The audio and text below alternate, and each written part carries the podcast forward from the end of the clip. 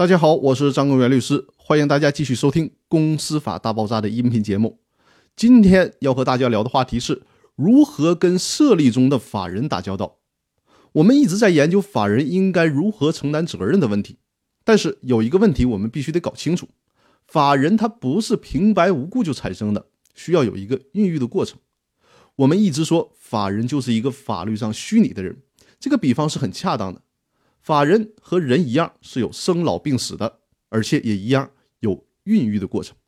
法人的产生就跟人一样，需要十月怀胎，最终降临人间才算是一个真正的人了。而法人呢，则需要有一个设立的过程，设立成功之后，就是真正意义上的法人了。但是如果在设立的过程当中就胎死腹中，那这个法人就不存在了。这就牵扯到一个问题。设立中的法人，因为还不是一个法律上的组织，所以说这个设立中的胎儿法人无法对外承担责任。但在设立法人的过程当中，肯定会产生一些法律关系的，比如说租房子、买设备、搞装修等等。因为这些产生的费用，那么提供这些资源的人应该去找谁要钱呢？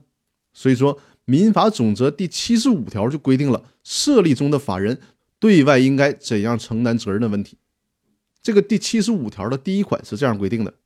设立人为设立法人从事的民事活动，其法律后果由法人承受；法人未成立的，其法律后果由设立人承受。设立人为两人以上的，享有连带债权，承担连带债务。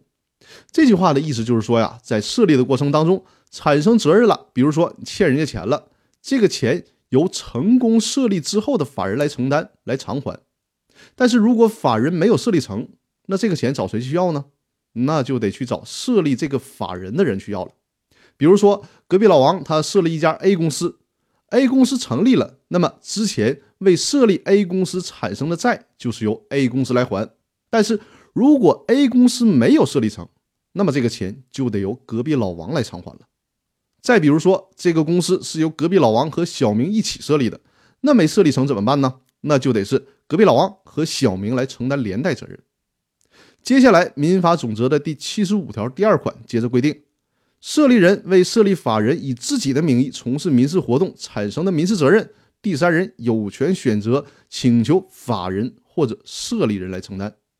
这句话就是我们的立法者考虑到了现实当中的问题。比如说，隔壁老王在筹备设立 A 公司的过程当中，出去买家具，跟人家签买卖合同。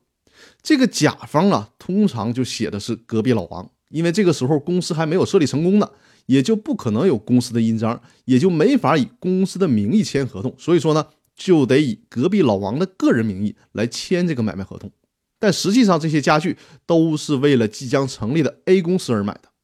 比如隔壁老王还跟人家说：“我呀要设立一个公司了，我要当老板了，你这个家具呢就送到我那个新公司的地址去吧。”